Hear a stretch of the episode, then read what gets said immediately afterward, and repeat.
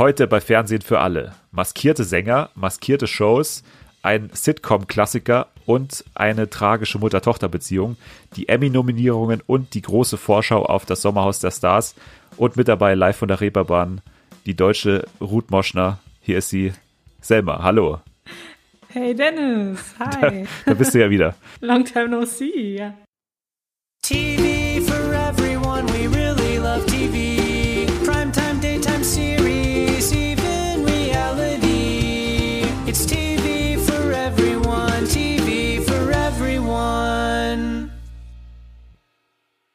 So, ich habe mich ja wirklich furchtbar geschämt in der letzten Woche, dass ich die Anni gar nicht begrüßt habe und gar nicht vorgestellt habe. Ich habe es dann erst im Schnitt gemerkt und deswegen äh, jetzt in aller Form.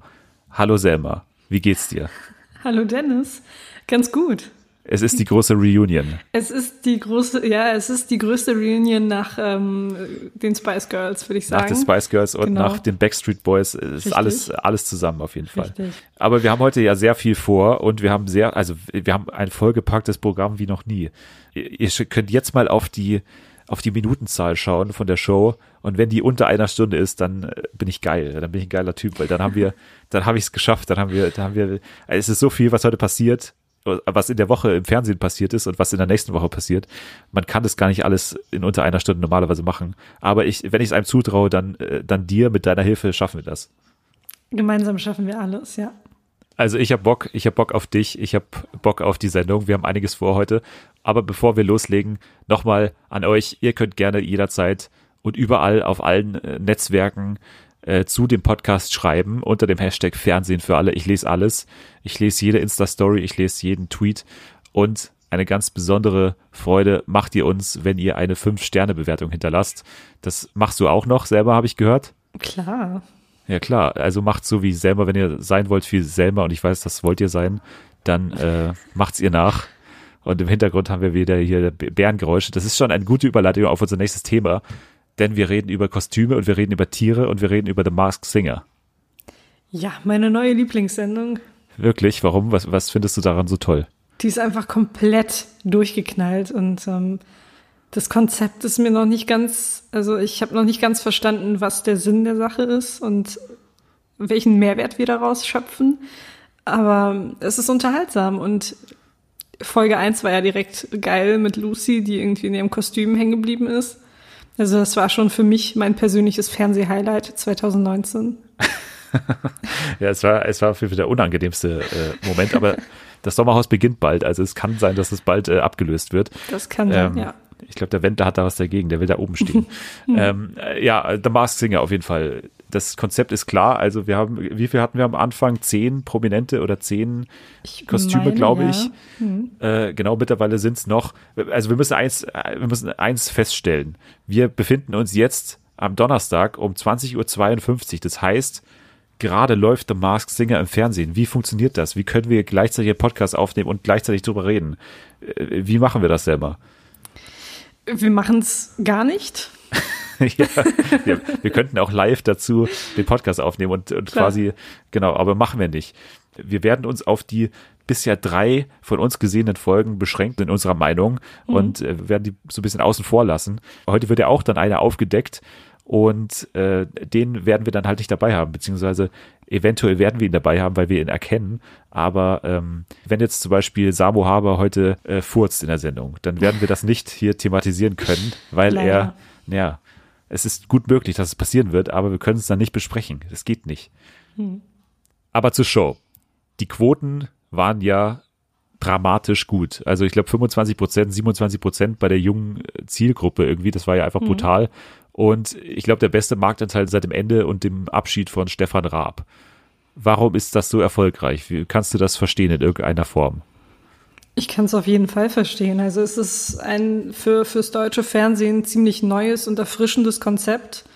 Ähm, ich finde, es hat auf jeden Fall diesen japanischen Game Show Touch mit den Kostümen und dem Gesang und es ist irgendwie bunt und abgedreht und ich glaube, darauf fahren die Leute schon sehr ab. Vor allem unsere Generation so. Klar. Ja, ich glaube, das äh, Original kommt aus Südkorea, äh, wenn ich mich nicht täusche. Da war ja damals auch, glaube ich, dann äh, Ryan Reynolds zu Gast, also äh, als, als Gastkostüm. Äh, und ähm, ist dann nach Amerika gegangen. Anfang des Jahres lief es da und war ein war mega erfolgreich. Das war ging ähnlich durch die Decke wie hier. Da war ja damals unter anderem zum Beispiel Latoya Jackson dabei unter unter einem Kostüm. Und es geht, glaube ich, jetzt sogar noch in diesem Jahr weiter mit der zweiten Staffel und da sind dann natürlich auch äh, größere Stars dann wahrscheinlich dabei. Ja, ich hoffe hier, hier dann auch, weil man kann das natürlich nicht vergleichen, ne? So ein Ryan Reynolds und dann hier, keine Ahnung, Lucy von den No Angels, wobei, okay, das ist unfair. Sie war auch mal ein großer Star. Aber klar, es ist schon irgendwie ein anderer, also eine andere Liga hier. Ja, ich würde schon sagen, dass Heinz Hönig so der Ryan Reynolds von Deutschland ist. Meinst du? Ja. Okay. Und Su Susan Sideropoulos ist für mich auch die deutsche Latoya Jackson. ja, okay, stimmt. Ja, kommt hin. Kommt ungefähr hin. Kommt ungefähr hin, ja. Ja, aber äh, ich muss auch sagen, dass es mir sehr gut gefällt. Also ich habe auch damit gerechnet, ehrlich gesagt, weil ich wusste, es geht um Promis, es geht um Rätsel. Das sind schon zwei Sachen, die ich mag. Und es ist ja eigentlich wirklich der einfachste Trick der Welt, äh, mit diesem Rätselgedanken zu spielen oder mit diesem Geheimnisgedanken zu spielen, einfach etwas nicht zu zeigen. Das ist ja total ein total einfacher Trick eigentlich. Aber es klappt halt so gut. Und äh, man kann auch so ein bisschen, was ich festgestellt habe, man kann so ein bisschen sein Wissen über Promis raushängen lassen. Also, äh, Man, man kann alle möglichen äh, Kenntnisse aus dem, äh, aus seinem Trash-TV-Verhalten anwenden, endlich mal. Man kann sehr viel unnützes Wissen anwenden und deswegen äh, funktioniert es auch gut. Aber was dazu kommt, äh, die machen es halt auch technisch sehr, sehr gut. Also die Show ist halt wirklich sehr aufwendig. Also ich glaube, acht Leute wissen ja in der Produktion Bescheid über die Prominenten, die da drunter sind, sonst weiß es einfach keiner. Also das ist ja auch unvorstellbar eigentlich. Außer Ruth Moschner, weil die telefoniert ja mit allen und ähm, ist super up to date und weiß natürlich Bescheid. Klar. Ja, wir, wir kommen doch zu Ruth Moschner. Wir müssen, wie gesagt, Super. du, du musst auch später in die Rolle schlüpfen. Das kann ich dir gleich mal sagen. Du wirst, du wirst zur Ruth Moschner werden gleich. Alles klar. Du, du musst schon mal an deinem, an deinem entsetzten Gesicht arbeiten. Das, das kann ich, ja. Okay, wir, wir brauchen dann auch ein Foto bei Twitter, wie das entsetzte Gesicht von Selma aussieht. Aber wir waren ja jetzt schon bei der Jury eigentlich. Also wir haben äh, in der in der Hauptjury, in der in der festen Jury haben wir Colin Fernandes, Max Giesinger und eben Ruth Moschner. Von denen hat, glaube ich, jeder vor der Show so zwei bis 26 Gläser Cola zu viel getrunken. Die sind immer, die sind immer richtig, richtig außer Rand und Band. Die sind richtig aufgedreht. ja. Also die Bandbreite an Emotionen, die sprengt meine Vorstellungskraft. Das Ja. ist echt viel. Ich will so einen Supercut von allen Blicken von Ruth Moschner am liebsten, wie die, die schaut immer, als wäre, würde gerade auf der, auf der Bühne ein, äh, jemand ein Kind gebären und, äh, und, äh, und, und gleichzeitig Krebs heilen. Das ist ein, ist ein, eine Emotion bei ihr. Ja, Ähm, egal, ob da jetzt Daniel. Aminati singt oder ob Also- da hier Max, oder ob da Max Mutzke singt. Aber grundsätzlich finde ich sehr gut, wenn da eigentlich Leute sitzen, die sehr viel Ahnung von Promis haben. Weil das ist ja auch so ein bisschen das, was man hören will. Also Man will ja eigentlich so ein bisschen Insider-Wissen haben, aber man soll es vielleicht ein bisschen sympathischer verpacken als Ruth Ja. Moschner, die dann irgendwie sagt, ja, hier, äh, Bühle Ceylan sehe ich am, äh, am Montag wieder.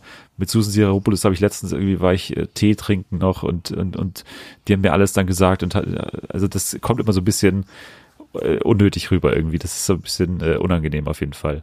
Aber eigentlich, wenn man, stell mal vor, da sitzen jetzt Frauke Ludowig, Annemarie Carpendale und hier die eine aus dem Frühstücksfernsehen, dann, ich glaube, das Ding wäre in zwei Minuten beendet. Ich glaube, die hätten alles gelöst in zwei Minuten. Ja, auf jeden Fall, klar. Und am besten holen die sich noch eine Astrologin zu, an die Seite Ja. und dann, äh, ja, ich würde sagen, nicht mal zwei Minuten, sondern anderthalb höchstens. Ja, und dann immer die Frage, die sie stellen, äh, was bist du für ein Sternzeichen? Genau. Und dann, dann weiß man im Prinzip alles. Also Ja. dann weiß man im Prinzip, wer der, äh, das Eichhörnchen ist. Das ist dann Genau. klar.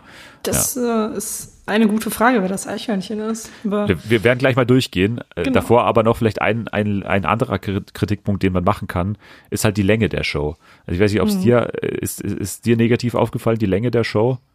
es ist schon ziemlich lang dafür, dass da vergleichsweise wenig Inhalt ist. Also klar, man könnte es halt einfach alles nacheinander runterrattern. Aber es besteht ja ein gewisses Interesse, oder nicht? Äh, Das auf jeden Fall. Und ähm, also ich habe kein Problem, ehrlich gesagt, mit der Länge der Auftritte und nicht mit der Länge der Einspieler und auch nicht mit den Diskussionen danach. Das ist für mich eigentlich relativ gut, aber äh, das, also da, was man wirklich kürzen könnte, wäre diese Auftritte, wenn die auf die Bühne da Ja. geholt werden und so, das dauert immer ewig und dann, da wird, da wird einer auf die Bühne geholt, dann dauert das zwei Minuten, dann wird der andere auf die Bühne geholt und dann kommt Werbung. Das ist halt so ein bisschen, das ist, also ich verstehe es nicht so wirklich. Das Es ist so ein bisschen, kein großer Boxkampf. Ja, das ist so ein bisschen wie bei Schlag den Rab, wo die dann, oder bei Schlag den Star, wo die dann immer äh, den Weg, also die zeigen den Weg, wie dann von außen nach innen gegangen wird und gehen dann in die Werbung. Das ist für mich immer noch die unmöglichste Art und Weise, wie man werben kann oder wie man Werbung platzieren kann, besser gesagt. Aber kommen wir mal zu den Kandidaten. Wollen wir sie alle mal durchgehen? Weil ich glaube, ich habe letzte, in der letzten Woche äh, großspurig angekündigt, dass wir heute alle äh, also demaskieren werden. Alles klar. Ähm, deswegen müssen wir uns ranhalten. Aber ich glaube, ehrlich gesagt, werden wir es schaffen, weil so viele Rätsel gibt's nicht mehr. Also das ist ja auch, auch ein, ein Kritikpunkt, den man machen kann. Also es ist meiner Meinung nach einfach zu einfach. Beziehungsweise ich weiß, ich weiß auch nicht, ob es daran liegt, dass, dass wir halt parallel auf Twitter sind oder, oder generell im Internet unterwegs sind und halt dann auch äh, Spekulationen halt dementsprechend lesen. Aber ich finde, die sind schon sehr eindeutig oder ja, es, es war einfach einfach, bisher auf, auf gewisse Namen zu kommen. Ging es dir auch so? Zum Teil, also bei einigen ist es ja wirklich offensichtlich gewesen. Zum Beispiel bei Lucy, also da hat man es direkt rausgehört, wer das ist. Ähm, wobei ich mich bei einigen Kandidaten, also ich, ich habe da schon noch ein paar Probleme zu erkennen, wer das ist. Vielleicht hast du einfach ein fundierteres Wissen über, über Prominente, über deutsche Prominente als ich, aber mir fällt es zum Teil noch schwer. Nein, habe ich definitiv nicht. Ich habe ich hab einfach nur wahnsinnig viel Zeit und, und bin gerne auf Promiflash unterwegs. Deswegen ähm, kann das vielleicht daher kommen. Gehen wir mal durch. Der Engel.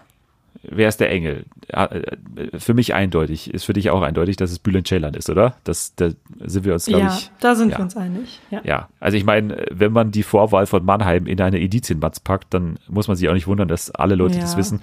In der vorletzten Folge, beziehungsweise für uns die letzte Folge, saß ja Faisal Kavusi in der Jury und den hat er ja auch während seines Auftritts so direkt angesprochen, mehr oder weniger. Und die kennen sich ja mehr als gut. Hm.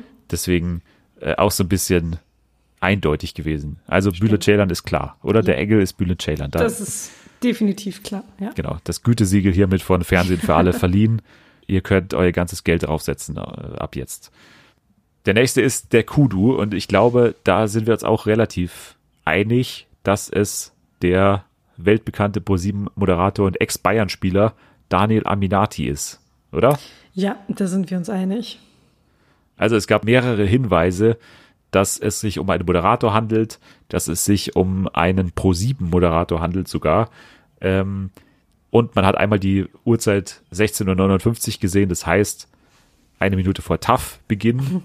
Auch die Wahl des Kostüms ist ja sehr eindeutig. Also man hat ja den Kudu, also ein af- afrikanischer Büffel. Und sein Vater kommt ja, glaube ich, aus Ghana. Deswegen sind wir uns da wirklich einig. Und auch hier das Gütesiegel von Fernsehen für alle. Dafür stehe ich mit meinem Namen. Daniel Aminati ist der Kudu. Ja, dann hätten wir schon mal zwei. Dann äh, der Panther. Der Panther, ist es für dich der, ein, ein Kostüm, wo du dir noch nicht ganz sicher bist? Ja. Okay, weil ich finde es auch nicht so einfach.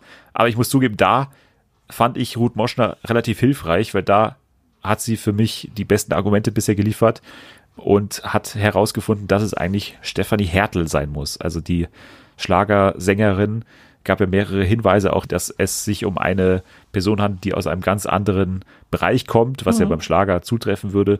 Und sie hat ja auch mehrfach gesagt, dass sie sich jetzt zum ersten Mal so freizügig zeigen kann, wie halt das Kostüm auch ist.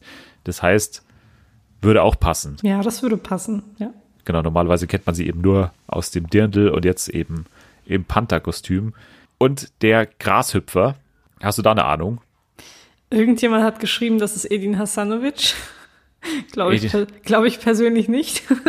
Aber wie ich, hab, kommt der da? Wa- Warum denn? ich weiß es nicht. Keine Ahnung. Also ich habe es irgendwo gelesen und dachte mir so, hm, pff, Kann, kann der singen? Weil der kann ja schon der gut, kann singen, der kann singen. relativ ja. gut singen. Okay, ja, vielleicht, äh, äh, habe ich bisher noch nie gehört, den Namen, äh, also in dem Zusammenhang. Aber der Favorit, und ich muss da leider auch zustimmen, ist aktuell Gil Ofarim, Ja. Wo ich immer noch nicht ganz verstanden habe, was der, warum, wer, also wer der ist oder was, warum der bekannt ist oder warum er omnipräsent Echt? ist im deutschen Fernsehen. Ich habe es noch nicht ganz verstanden. Okay. Was macht der? Kannst du mich da ein? Vielleicht kann ich es dir Führen. erklären. Ich habe auch nur so Stückchen von Promi-Flash mal erfahren vor Jahren. Der war wohl in den 90ern eine große Teenie-Nummer. Danach wurde es ein bisschen still um ihn. Und dann war er wieder bei The Voice of Germany. Und ich glaube, dadurch kommt diese Überpräsenz im deutschen Fernsehen. Und dann war er halt auch bei Let's Dance und in anderen Formaten, glaube ich. Und ja, so kommt's. Okay. Ja, ich, ich, wie gesagt, ich kenne ihn nur damals von, von Let's Dance und da fand ich ihn nervig. Also ich habe es nicht oft geschaut, aber ich weiß nicht, ich fand ihn irgendwie, ich finde es irgendwie diese Art, ich, also ich komme, weiß nicht, ich bin kein Fan. Auf jeden Fall, es gab Hinweise, dass er berühmten, aus einem berühmten Haushalt kommt oder dass er schon, äh, schon als Kind berühmt war. Das würde ja auch Das würde passen. passen, ja. Er ist wohl Bayern-Fan, keine Ahnung, aber habe ich gelesen, er soll Bayern-Fan sein. Man hat einmal das Bayern-Logo gesehen. Man sieht ihn einmal Yoga machen. Er macht wohl Yoga. Und die Stimme passt auch. Also er kann wohl auch singen und wie er sich bewegt, das ist für mich eigentlich der Haupthinweis. Der, der hoppelt ja die ganze Zeit und ist auch halt die ganze Zeit so beweglich und tänzelt halt so, keine Ahnung, das, das würde schon passen zu dem. Ja. Und wir haben noch einen, bei dem ich mir auf jeden Fall sehr sicher bin, und das ist der Astronaut. Mit der mit Abstand beste Sänger im Wettbewerb. Ja. Was halt daran liegt, dass es ein professioneller Sänger ist, der darunter steckt. Und also welcher? auf drei, sagen wir auf drei. Drei, zwei, eins, Max Andreas Mutzke. Warum Andreas Burani? Das geht gar Keine nicht. Ahnung, keine Ahnung. Ich habe einfach, ich habe einfach geraten wegen Astronaut, weil er dieses Lied hatte. Ja, aber, Aber- genau das ist doch das Ausschlusskriterium, dass das nicht sein kann. Klar, das wäre ja wirklich eine. offensichtlich, aber es wird mich halt auch nicht überraschen, weil es gab halt noch andere offensichtlichere Sachen, bei denen ProSieben wohl nicht ganz nachgedacht hat. Also ich finde, es könnte sein.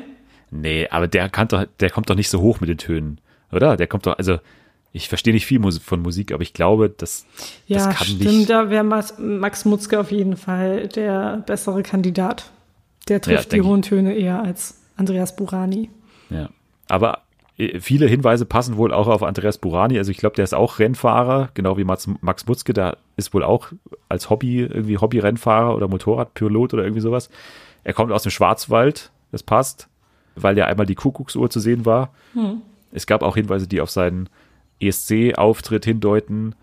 Und was auch vom, vom Typ her zu ihm passen würde, dass er einmal, er hat ja seinen Akzent dann geändert in der zweiten oder in der dritten Folge, ähm, weil es halt dann irgendwie zu eindeutig wurde. Es hat irgendwie schon jeder gedacht, dass es Max, Max Mutzke ist. Und er hat dann seinen Akzent so geändert. Er, er ist ja ein relativ lustiger Typ. Also so habe ich ihn irgendwie immer wahrgenommen. Er, ich, ich erinnere mich da an eine Folge Circus Halligalli, wo er einmal da hier bei, bei Anruf Udo angerufen wird und so, wo er dann auch so mitgespielt. Also ich glaube, das würde schon, schon zu ihm passen irgendwie. Ich war ja am Anfang noch sehr, also ich, was ich auch sehr cool gefunden hätte, wenn es tatsächlich Nelson Müller wäre, Oh ja. der, der Fernsehkoch, äh, der ja auch sehr gut singen kann. Und ich finde, in der ersten Show hat man das noch, äh, war der Unterschied noch nicht so klar. Also da hätte man noch denken können. Äh, das hätte ich zu cool gefunden, aber mittlerweile, also spätestens seit der dritten Show und wo er dann so richtig hochgesungen hat, hier Tears in Heaven, das war halt klar, dass es dann Max Butzke sein muss. Also das fünfte Gütesiegel. Und dann gibt's noch das Monster. Das Monster, da war ich mir am Anfang zu 1000 Prozent sicher, dass es Evelyn Bodecki ist. Du ja, auch? Ich, ich bin mir auch sicher, dass sie das ist. Wirklich immer noch, weil ich bin mittlerweile Schweißt umgeschwenkt. du? Also ich bin umgeschwenkt auf Susi Kentikian, weil wir ja wissen, dass eine Weltmeisterin oder ein Weltmeister dabei sein muss.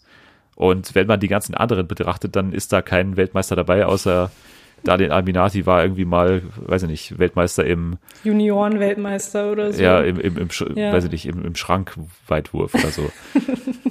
Aber Susi Kentikian ist Doppelweltmeisterin im Boxen. Ich, ich habe die auch noch nie singen gehört, ich habe die auch nur sehr selten reden gehört, aber ich habe mir dann ein paar Interviewausschnitte angeschaut und die Stimme könnte schon passen und ja, als, es ist mehr, mehr Ausschlussprinzip eigentlich. Also ähm, ich habe auch Evelyn Bodecki dann in letzter Zeit sehr oft auf Instagram verfolgt und die ist auch an anderen Orten. Also wenn die nicht, wenn das nicht, äh, also mit, äh, mit sehr viel Ja. Weitsicht gefälscht wäre, wo die dann im- immer ist, dann kann das auch nicht sein. Also dann, dann, Also es könnte ein Ablenkungsmanöver sein, aber sowas traue ich halt Evelyn nicht zu, dass sie das eigenhändig macht. Ähm, ja, von daher wäre es eigentlich, also das, was du, das, was du erzählst, klingt, ei- klingt sehr plausibel, sagen wir es mal so. Und bei den anderen bist du dir nicht äh, sicher? Ich habe nämlich noch einen, ja, wir haben nur noch einen. Wir haben nur noch einen, das der jetzt, Eichhörnchen, oder? genau, der jetzt nur noch Genau. dabei ist, das Eichhörnchen. Das ist für mich auch das größte Rätsel noch. Also Wirklich. Ja, also es kann sein natürlich, dass er heute jetzt rausfliegt, äh, während wir hier die Sendung aufnehmen. Es kann sein und dass jeder schon weiß, außer, außer wir. Aber wir rätseln jetzt einfach noch ein bisschen. Äh, Eichhörnchen oder äh, Matthias Optenhöfel sagt ja 25 Mal pro Sendung das Eichhorn, weil er einen sehr großen Penis hat. Versteh, ja, versteh, also- Verstehen Sie? Hast du das mittlerweile verstanden? Den Gag? Ja, habe ich. Leider. Okay, sehr gut. Aber ich bleibe dabei, dass, also ich habe das auch schon mal gepostet, dass es kein englischer und kein amerikanischer Akzent ist, den der, den der Typ da verwendet. Also das, für mich klingt das skandinavisch oder finnisch oder, äh, oder, oder russisch oder so, aber für mich ist das kein englischer Akzent. Also der, der rollt so das R und so. Ich weiß nicht. Das für mich, könnte aber auch ein Ablenkungsmanöver sein. Klar, das kann immer sein. Ähm, und vor allem in der dritten Show hat er ja, also meiner Meinung nach mit Absicht irgendwie schlecht gesungen, was ich auch nicht verstanden habe, genau warum oder so, das weiß ich auch noch nicht ganz genau. Aber für mich klingt die Redestimme eins zu eins wie Samu Haber, aber Samu Haber ist jetzt gerade, während wir die Sendung produzieren, Jurymitglied und sitzt da. Deswegen, er kann es nicht sein. Ja. Er kann es nicht sein.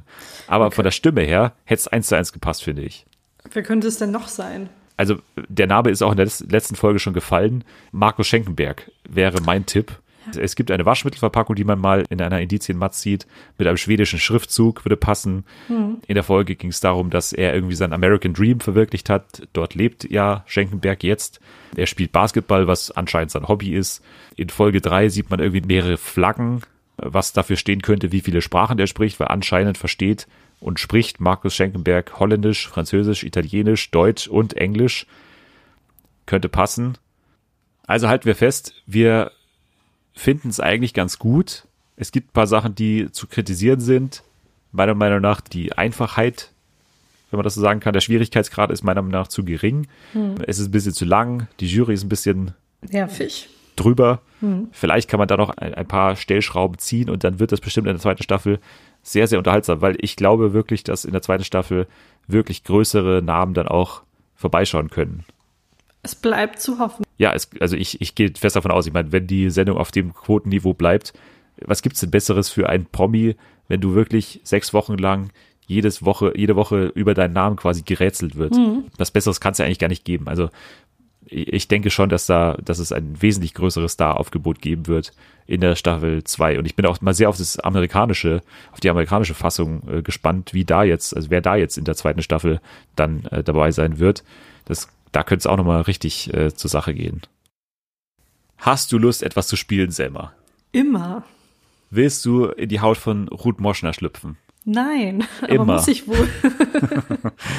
Ja, ich habe mir passend zu The Masked, The Masked Singer Ja. ein Spiel ausgedacht, bei dem ich ehrlich gesagt auf ähnliche gute Quoten hoffe wie bei der normalen Show. Und es trägt den Titel The Masked Show.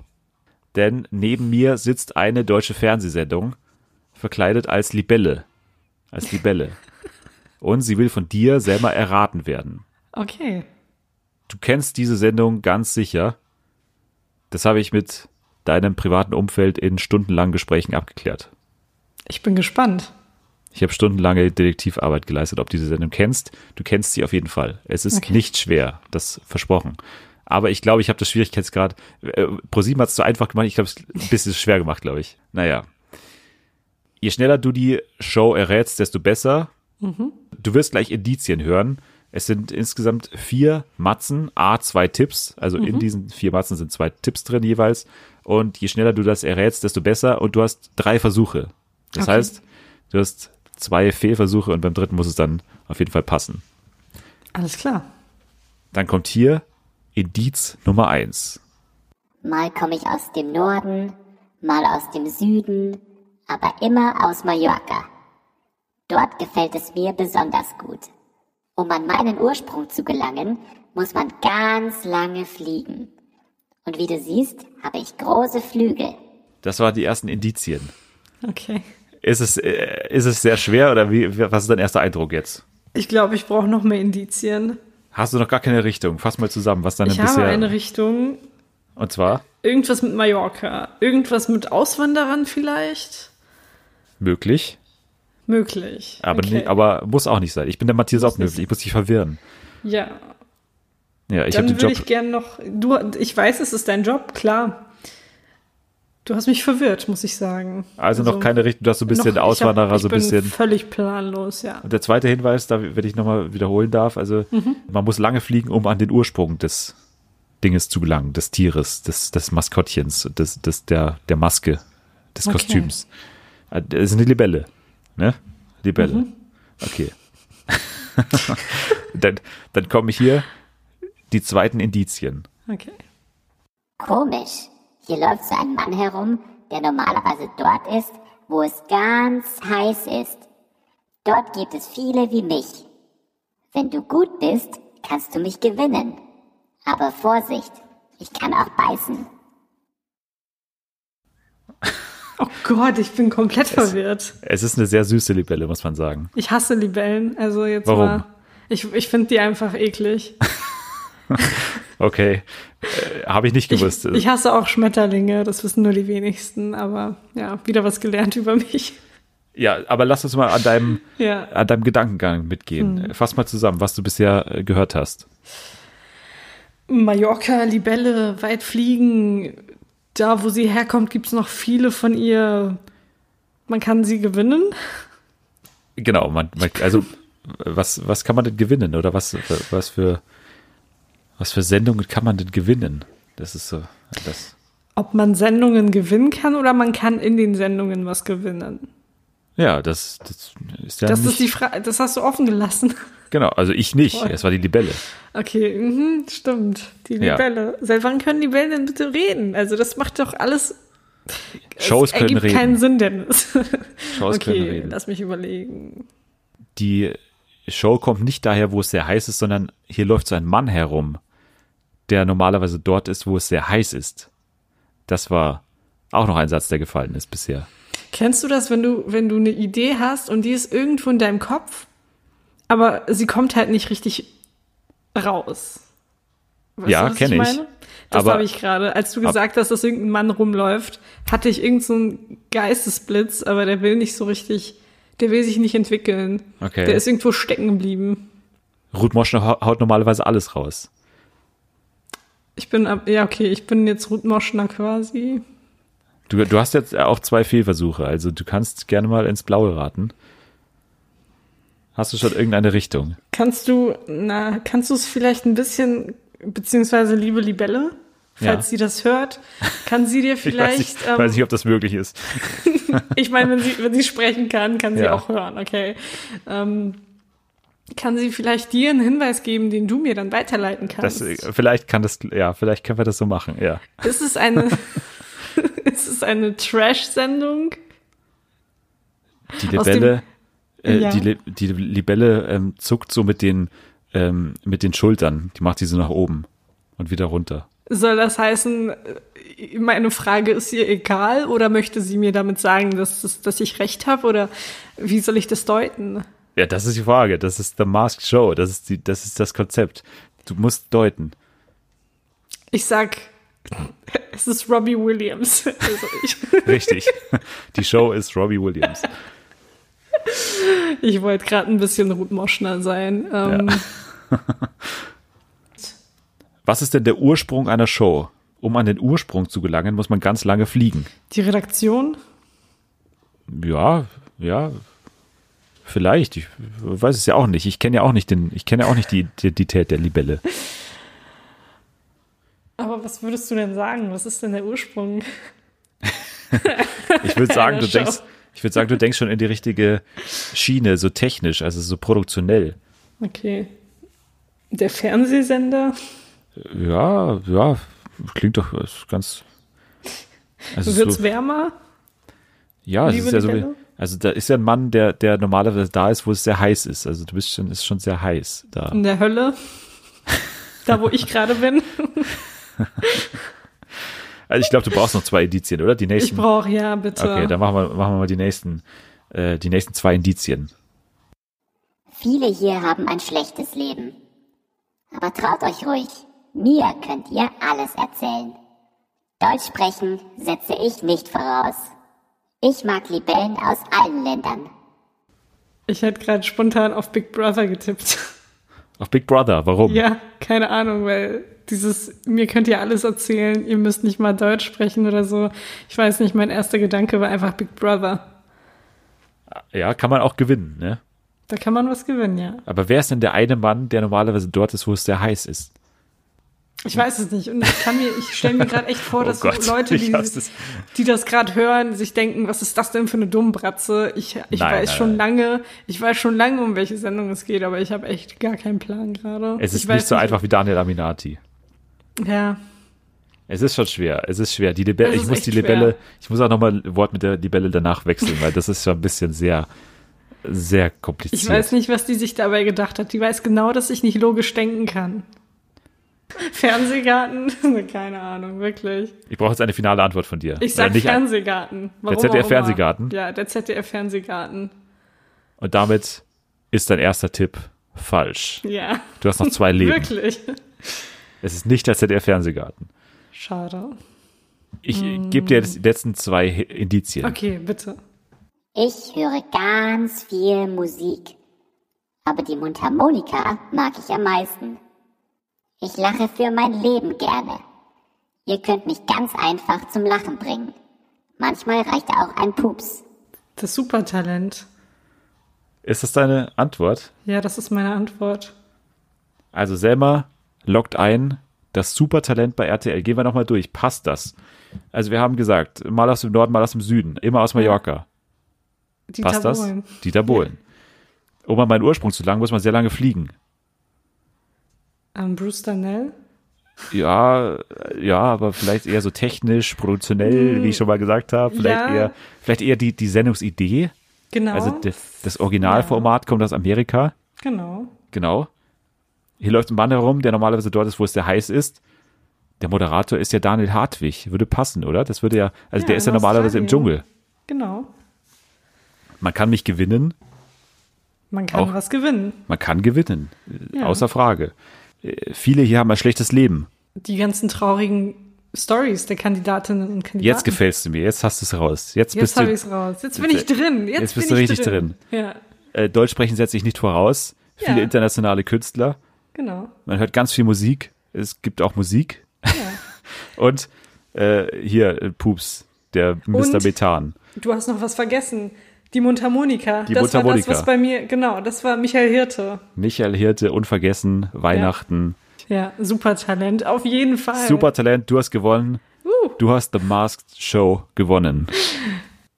Oh, Ich sitze jetzt hier in einem amerikanischen Café und habe eine Waffel ohne alles bestellt. Die Dame kam dreimal und hat mich gefragt, ob ich nicht lieber Früchte dazu möchte. Cream, Sugar, Butter oder sonst irgendwas. Und ich habe immer wieder gesagt, nein, nur die Waffel plain.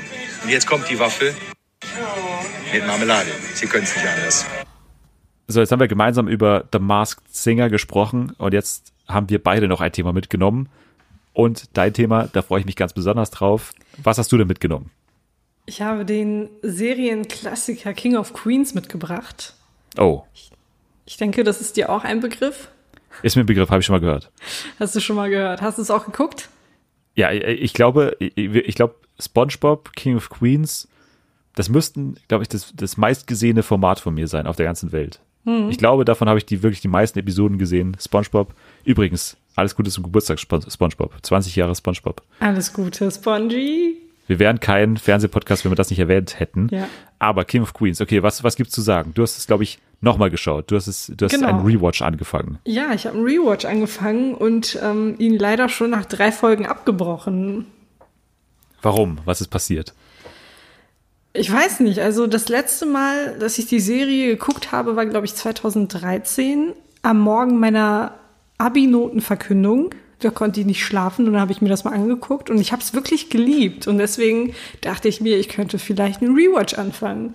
Habe ich dann auch gemacht. Und bereits in der ersten Folge dachte ich mir so, hm, Duck ist ein bisschen anstrengend. Aber warum? Warum war er das? Weil er einfach ein Riesenbaby ist.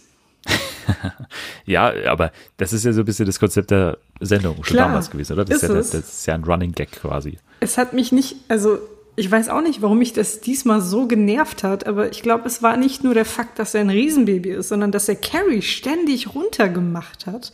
Dass er ihr ständig äh, den Spaß an allem verdorben hat, nur weil er irgendwie sein Ding machen wollte. Also ich weiß nicht, ich konnte mir das echt nicht mehr geben. Es war super anstrengend und diese Beziehung der beiden war Stand der ersten drei Folgen super, super toxisch. Also die tun einander nicht gut. Wirklich. Die tun einander nicht gut. Ich hätte mich, ich hätte mich schon scheiden lassen. Man muss ja Das mal ist- sagen, das ist ja. ein Konzept, das darauf ausgelegt ist, dass die sich oft streiten. Also Klar.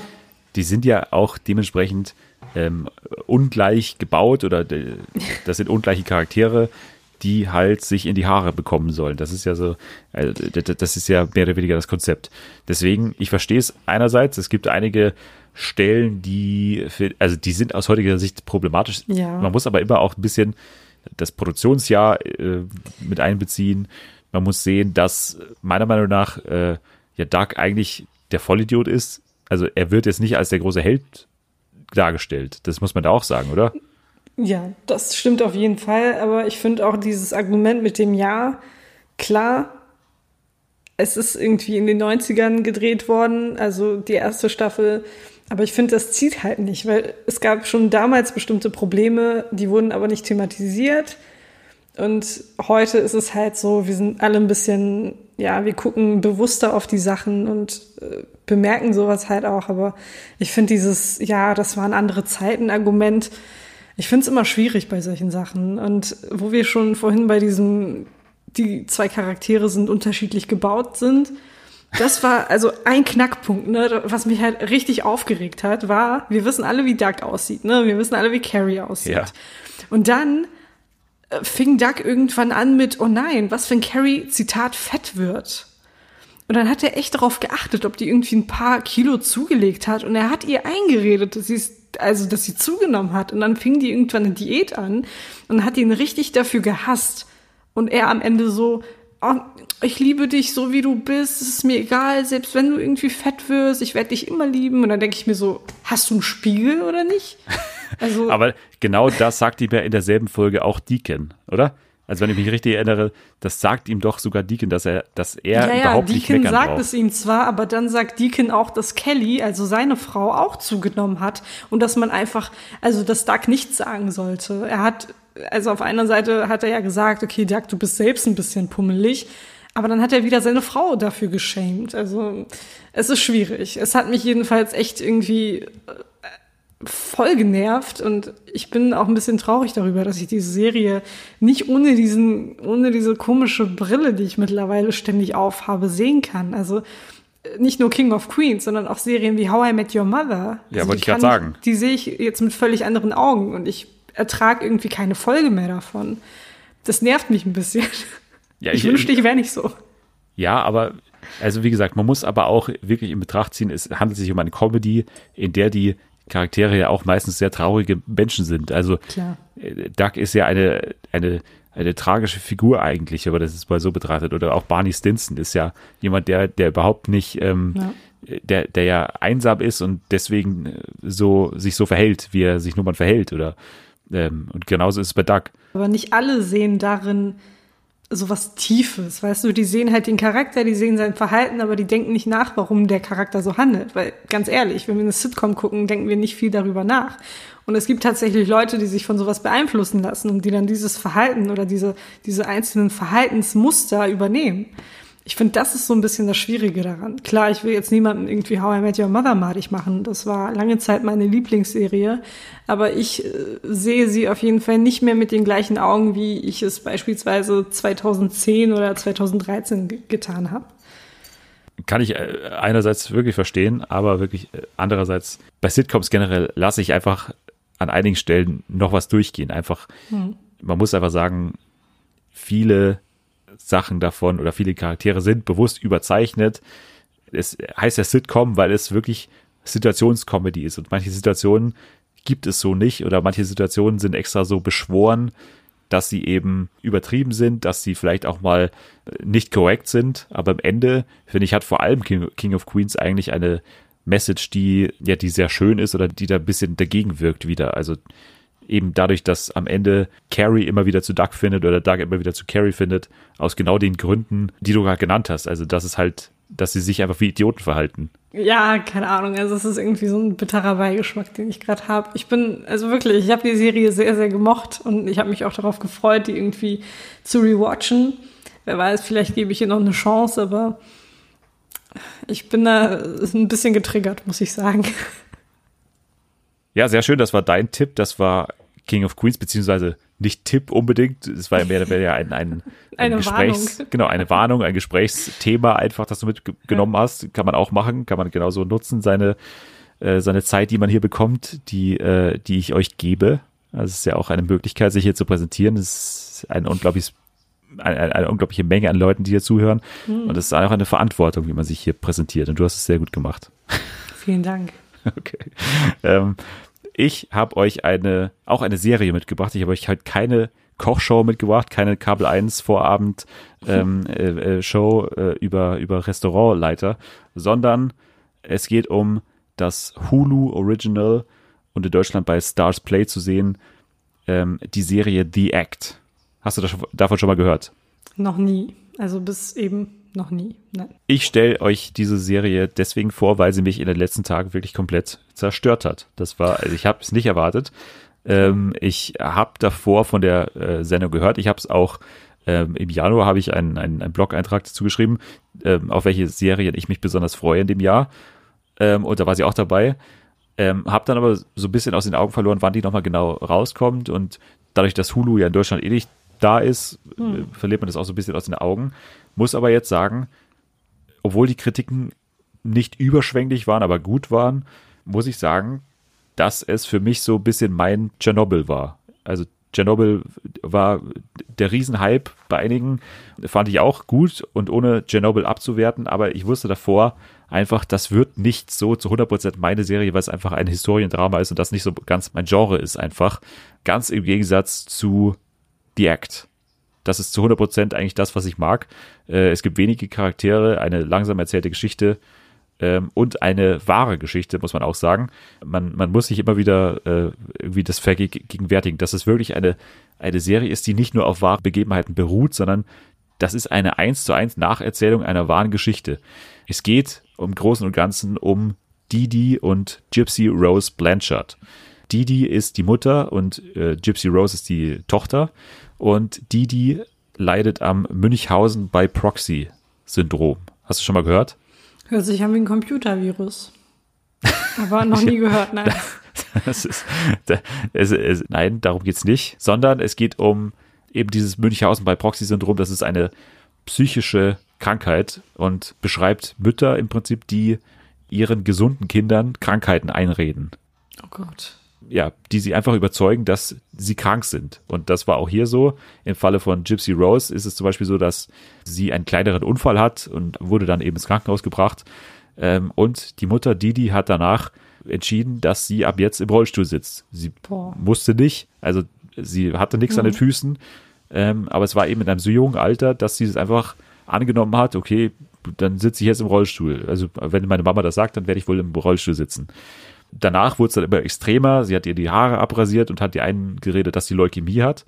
Sie hat ihr gesagt, du darfst jetzt kein Zucker mehr essen, weil du bist allergisch gegen Zucker und so weiter. Also das ist so ein bisschen äh, dieses Syndrom. Also es ist eine Krankheit, aber es fällt sehr schwer zu sagen, okay, du bist nicht äh, der böseste Mensch, den ich je gesehen habe.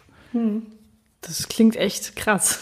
Ja, das ist, das ist erstmal die, die Ausgangslage. Wie gesagt, es ist im Grunde eine True Crime Show, ähm, halt schon fiktionalisiert. Es gibt ein paar Sachen, die abgeändert wurden, aber keine wirklich entscheidenden Sachen. Deswegen gibt es eigentlich im Prinzip auch keine Spoiler. Man kann, man kann den Fall einfach wirklich nachlesen. Und die Serie beginnt auch damit. Wirklich in der ersten Szene sieht man, dass die Mutter, die, die erstochen im Bett aufgefunden wird. Oh Gott. Und die Act dreht sich jetzt also darum, wie das zustande kam. Also wie ist es passiert, dass diese Mutter ähm, oder dass sich diese Beziehung dahin entwickelt hat, dass die, die jetzt erstochen im Bett liegt. Die Geschichte ist unglaublich, die äh, sehr beengend ist und sehr äh, einschnürend ist. Und ich habe eh Schwierigkeiten damit, wenn Kinder gezeigt werden, deren Jugend so versaut wird. Das war immer so, so eine Sache, wo, womit ich irgendwie Probleme hatte. Ist bei dir auch, Ja. äh, das ist Ja, irgendwie, das weiß, ist ich weiß nicht. genauso. Ja. Das ist irgendwie so eine Sache, die, mit der habe ich noch nie, das war noch nie, es war immer schlimmer als irgendwie so, weiß nicht, mit der Motorsäge Arm abschneiden. Also das ist immer so- noch so ein bisschen schlimmer. Äh, und die Act dreht sich jetzt einfach genau um dieses Thema. Es geht dann so weit, dass ihre Mutter, also die, die sogar das reale Alter ihr verheimlicht. Also sie redet ihr irgendwann ein, dass, die, dass sie jünger ist, als sie eigentlich ist. Sie ist dann ähm, schon, glaube ich, es gibt, glaube ich, eine Stelle, wo sie dann 18 ist tatsächlich oder 19 und sie sagt dir halt, du bist 14. Und ähm, dadurch, dass sie halt die ganze Zeit dieses Kind halt von der Außenwelt im Prinzip abschirmt, entwickelt sie sich halt überhaupt nicht weiter und bleibt dann halt auf dem Stand von so einer 12- bis 14-Jährigen. Aber äußerlich älter, äh, altert sie natürlich, also und hat dann auch irgendwann ähm, natürlich Bedürfnisse, irgendwie mal, ja, vielleicht einen Partner zu haben oder so. Ähm, aber die Mutter sagt halt dann ihr immer, ja, du bist doch nicht so weit, du bist noch zu jung dafür. Es ist halt ein Teufelskreis. Dadurch, dass es nie beendet wird, kann die sich halt wirklich auch nie weiterentwickeln. Und neben der Handlung, die ja schon sehr trostlos und traurig ist, ist dann auch irgendwie die Umgebung und die ganze Nachbarschaft und das Setting sehr arm und sehr chancenlos alles. Und das macht es dann halt nochmal eine Stufe bedrückender alles. Man muss sagen, dass die Serie wirklich sensationell besetzt ist. Also man hat Patricia Arquette. Kennst du die? Ja, klar. die äh, eben Didi spielt, also die Mutter, und die wirklich die Seele sich aus dem Leib spielt. Die hat ja am Anfang des Jahres schon in Escape at Dannemora gespielt, diese Gefängnisausbruchsserie, die ich auch gesehen habe. Da war sie auch schon sehr toll und hat auch schon eine, eine reale Figur gespielt. Aber hier ist sie dann nochmal eine Stufe besser. Ich habe, glaube ich, noch nie einen Charakter so gehasst. Zumindest kann ich mir nicht, kann ich mich nicht daran erinnern. Und sie hat so die, die Augen, also die hat, äh, ich weiß nicht, ob es auch so ein bisschen natürlich, die ist natürlich auch so ein bisschen hässlicher geschminkt. Äh, und die Augen sind wirklich, äh, wenn man da reinschaut, das ist, da wird dann die Serie wirklich auch zum, zum Horror, also zur Horrorserie. Obwohl es gar nicht danach ausgelegt ist eigentlich. Gypsy will irgendwann aus dem Haus raus und kann halt einfach nicht. Oder, oder will auch nicht. Also das ist ja auch die Sache. Gypsy Rose wird verkörpert von Joey King. Die habe ich davor überhaupt noch nicht gehört. Ähm, aber hat dann genau wie Patricia Arquette eine phänomenale Performance dahingelegt. Ähm, am Anfang geht es einem total auf die Nerven, dass die, dass die so eine Piepstimme hat. Aber es macht natürlich Sinn, weil die halt wirklich, wie gesagt, auf dem Stand von einer 13-Jährigen ist und halt auch dementsprechend auch spricht. Spricht auch die ganze Zeit so von Prinzessinnen und von dem äh, Prinzen, der sie irgendwann, ähm, der sie, den sie irgendwann äh, haben will und der sie irgendwann äh, entführen soll oder hier rausholen soll oder so. Aber alles immer so, so ganz verblu ver verblümt, kann man das sagen? So ganz blumig irgendwie. Ja. Es gibt dann auch noch einen Supporting Cast, der ziemlich gut ist. Chloe Savini und äh, Anna Sophia Robb spielen die Nachbarn, die äh, immer so ein bisschen daneben sind und, und manchmal so ein bisschen Verdacht schöpfen, aber nie so wirklich. Und sie lernt dann auch, Gypsy lernt dann auch einen äh, Typen kennen, den dann Callum Worthy spielt, äh, der auch ein, also der der nächste Psychopath in der Serie ist. Oh Gott. Äh, es ist äh, ganz dramatisch. Und dann äh, als Gaststars unter anderem Dean Norris aus Breaking Bad, Ray Seahorn aus äh, Better Call Saul und Character Actress Margot Martindale auch dabei.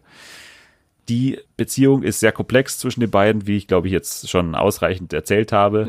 Die Beziehung ist deswegen auch so komplex, weil halt Gypsy auf der anderen Seite auch davon profitiert natürlich, wie die Mutter sich verhält. Also die kriegt natürlich auch, also das ganze Leben behandelt sich halt jeder wie eine Behinderte, das heißt immer mit so ein bisschen mit Samthandschuhen und so. Sobald das dann irgendwann nicht mehr so ist, ähm, merkt sie das halt auch. Und macht sie dann auch was? Sie, also sie macht was. Also sie ähm, irgendwann ähm, ist dieser Drang eben so groß, da raus zu wollen und die Mutter dreht auch immer mehr durch und ist die, die Maßnahmen, die sie ergreift, werden halt immer grausamer. Und da kommt in ihr dann der Wunsch hoch, auszubrechen. Das, so viel kann man schon verraten, ohne genau zu sagen, wie sie das macht. Aber der Fall ist wirklich sehr gut doku- dokumentiert. Also man findet auf YouTube sehr viele Videos und, und Zusammenfassungen äh, und Original-Videos ähm, auch, weil die waren ja auch oftmals, dadurch, dass sie diese Behinderung so ausgenutzt haben, waren die halt oftmals auch bei irgendwelchen Preisverleihungen für die, die Person of the Year äh, in irgendeiner Behinderteneinrichtung oder so, haben da wirklich auch Preise gewonnen, obwohl sie natürlich überhaupt nicht behindert war. Krass. Ich habe mir dann auch ein paar Interviews mit der echten Gypsy Rose noch angesehen und ähm, da spricht sie auch immer davon, dass ihre Mutter das Ganze nie verdient hat, am Ende ähm, erstochen zu werden und dass sie das auch so ein bisschen bereut alles, äh, wie das gelaufen ist. Und da sieht man halt, wie komplex diese Be Beziehung ist, weil die sitzt jetzt im Knast, so viel kann man verraten. Und ähm, kann immer noch nicht diese Situation so einordnen, wie es halt ist. Also, dass sie jahrelang da festgehalten wurde, im, im Prinzip äh, eingesperrt war und dass ihr die ganze Jugend quasi genommen wurde und ihr ganzes Leben halt beeinträchtigt wurde dadurch. Ja, also ich glaube auch, dass man da irgendwie fünf Leben braucht, um das Ganze zu verarbeiten, um sich überhaupt bewusst zu werden, dass sowas passiert ist und dass das irgendwie von der eigenen Mutter kam. Was mich aber interessieren würde, ich weiß nicht, ob es vielleicht in den Dokumentationen oder in den Interviews thematisiert wurde, war sich die Mutter bewusst, dass sie psychisch krank ist? Hat sie sich Hilfe gesucht oder hat sie einfach komplett das ignoriert, beziehungsweise einfach gedacht, es so normal ist, dass man das so machen sollte als Mutter? Nee, überhaupt nicht. Also das, wie gesagt, das ist eine sehr prekäre Situation, in der die äh, Familie auch steckt. Also die kommen aus sehr ärmlichen Verhältnissen auch und das spürt man in jeder Ecke und das können sie die sich auch einfach nicht leisten. Das meiste Geld, was die wirklich aufwenden, sind die ganzen Arztbesuche von Gypsy. Die geht wirklich jede Woche zum Arzt, hat einen Schrank voll Medikamente, die sie jeden Tag nehmen muss. Ihr fallen irgendwann die Zähne aus, weil sie nicht mehr, wegen der ganzen Medikamente, die sie nehmen muss. Die haben aber auch, äh, halt auch kaum soziale Kontakte. Das ist ja auch das Nächste. Ja. Wie gesagt, es gibt diese Nachbarn, mit denen sie so ein bisschen befreundet sind, sehen sie halt hin und wieder, aber so wirklich Kontakt hat, hat keiner mehr mit, mit, mit dieser Familie. Der Vater ist weg. Das erste Mal, wo dann eben die Außenwelt wieder ja, Kontakt aufnimmt zu den beiden, ist dann eben, indem in Gypsy dann eben dieser Wunsch entsteht, irgendwann mal einen Jungen kennenzulernen oder so. Also das ist so ein bisschen die, die Handlungsachse, die dann noch aufgemacht wird. Sehr hart, sehr hart. Ich weiß nicht, ob ich mir die Serie angucken könnte, weil ich glaube, das würde mich echt. Also du, du hast ja gesagt, dich hat die schon zerstört, und ich glaube, dass sie das Gleiche mit mir machen würde. Ja, aber ich meine, du magst auch äh, The Handmaid's Tale und das ist ja wohl Klar, Äh, aber ähnlich. es ist es ist ähnlich, aber es ist nicht wirklich nach einer wahren, also nach einer wahren Geschichte. Ich glaube, das macht es für mich noch viel, viel dramatischer und schlimmer, wenn ich weiß, okay, sowas ist wirklich mal passiert. das stimmt. Jemandem, einem Menschen ist das passiert. Falls du dich doch noch dazu, dazu entscheiden willst oder würdest, die Serie anzufangen, dann kannst du das machen auf Stars Play. Das heißt, äh, über äh, Amazon Prime oder neuestens auch Ah, okay. bei äh, Apple TV, wo man diesen Channel ja dazu buchen kann. Und mein Tipp wäre, am Ende des Monats kommt die zweite Staffel von Killing Eve auch auf Stars Play. Oh. Und dann das 14 Tage äh, Probeabo zu nutzen und sich dann in diesen 14 Tagen schön zwei Staffeln Killing Eve und The Act und wenn ihr wollt auch noch ähm, Castle Rock und äh, Counterpart sind auch alles noch äh, Serien, die man schauen kann. Aber die beiden auf jeden Fall Killing Eve und Also, ähm, ja. Endlich, endlich, endlich kann man Killing Eve irgendwo gucken. Ich weiß noch, wie, wie verzweifelt wir beide waren, dass man die hier in Deutschland nirgendwo finden konnte. genau. Also die erste Staffel ist schon auf Stars Play. Ja. kann man schon schauen. Ähm, und die zweite Staffel kommt eben, ich glaube, am 28. Juli, äh, Juli oder so, irgendwann Ende des Monats. Und wie gesagt, dann das 14 Tage freie äh, Angebot nutzen und dann schön auch noch die Act dahinter schauen. Kann man machen. Ja. Also schaut rein. Die Act ist wirklich sehr zu empfehlen und eine meiner Überraschungen des Jahres. Das kann ich jetzt schon mal sagen. Selma, am Dienstag kamen die Emmy-Nominierungen raus. Äh, Ist es für dich in irgendeiner Form interessant, relevant? Natürlich ist es relevant. Also ich glaube, für jeden, der sich mit Serien beschäftigt oder Serien guckt, ist es ähm, ja schon irgendwie relevant. Ja, man, also man muss immer sagen dazu, man sollte sich nicht da sehr darüber aufregen. Ich mache immer, mach Ja, immer wieder den Fehler, sowieso. sich über diese fucking Nominierungen aufzuregen. Aber man sollte es nicht machen. Man muss sich immer wieder klar machen. The Wire hat nie einen Emmy gewonnen. So viele tolle Serien haben nie einen Ja. Emmy gewonnen. Das muss man einfach immer wieder sagen. Deswegen sollte man das alles nicht zu ernst nehmen. Was hat dich denn diesmal am meisten aufgeregt? Also ich, ich habe gleich schlechte Laune gekriegt wegen einer Sache und das war, dass, dass Ray Seahorn aus Better Call Saul im vierten Jahr trotz sehr guter Performance wieder nicht nominiert ist. Und weil Game of Thrones äh, mit dieser letzten Staffel einen Rekord gebrochen hat für die meisten Nominierungen. Ich werde es in meinem ganzen Leben nicht mehr verstehen, wie das möglich ist und wie das vor allem in den schauspielerischen Kategorien, wie das da möglich ist, dass Game of Thrones teilweise Ja. vier Schauspieler stellt. Ich, ich, ich lese die Kategorie eben, über die ich mich aufgeregt habe, war äh, Best Sup- äh, äh, Outstanding Supporting Actress, also beste Nebendarstellerin in einer Dramaserie. Und da sind nominiert Gwendolyn Christie aus Game of Thrones, Julia Garner aus Ozark, Lena Headey, Game of Thrones, Fiona Shaw, Killing Eve, Sophie Turner, Game of Thrones und Macy Williams, Game of Thrones. Ja, vier das ist echt vier Schauspielerinnen aus Game of Thrones. echt Und happig. äh, warum? Die einzige Erklärung, die ich irgendwie habe, ist, es war die letzte Staffel, vielleicht die letzte Möglichkeit, noch ein Emmy rauszuholen. Und Ja, deshalb nochmal all in, alle, alle Leute am besten, die an der Produktion beteiligt waren oder keine Ahnung, also komplett an der Serie, einfach alle reinhauen. Ja, äh, total. Aber Ja. Gwendolyn Christie. Man muss sich, äh, man muss, man muss sich das mal klar machen. HBO hat sie nicht vorgeschlagen für ein Emmy. Die hat sie nicht eingereicht. HBO hat sie nicht eingereicht. Die hat sich selber eingereicht und wurde dann nominiert für ein Emmy. Ich verstehe es nicht. Ach du Scheiße. Lida Headey schaut die ganze Staffel aus dem Fenster, die macht nichts anderes. Wird nominiert. Macy Williams, bei der lasse ich es mir noch durchgehen. Ja, Sophie Turner ja. hat nichts gemacht in dieser Staffel. Ich werde es nicht verstehen. Nie werde ich Sophie das Turner verstehen. hat es einfach verdient, weil sie Sophie Turner ist. Ja, ja, ja. Ja, aber klar, es ist echt, es ist, es ist schon sehr fies, ja. Ich verstehe, ja, egal.